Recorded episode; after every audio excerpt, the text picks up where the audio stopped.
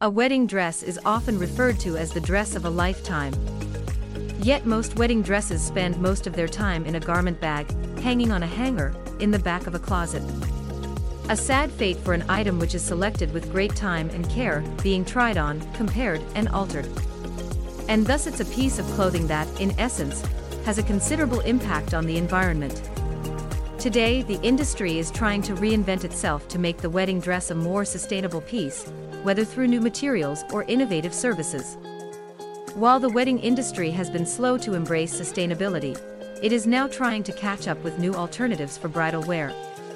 Brands like Reformation and Mother of Pearl are now choosing more sustainable production and materials that have less impact for the planet. Others, such as Pronovias, have also launched new ranges better adapted to consumers' new concerns. But the bridal fashion specialist has now gone even further with an initiative that should appeal to many.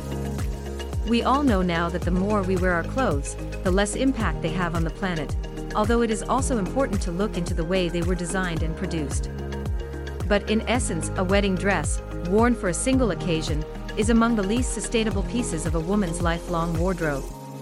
Pronovias has looked into this issue and is now offering a service that transforms your wedding dress into an everyday garment, well, perhaps not everyday, but something you'll wear at least on several more occasions.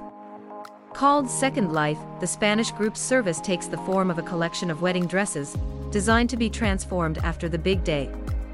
Voluminous, long, ultra-sophisticated.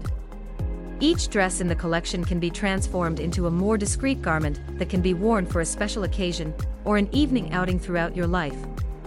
Pronovias already offers more than 50 transformable dresses.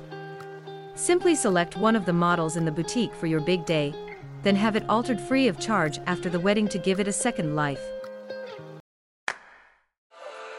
ETX Studio. ETX Studio.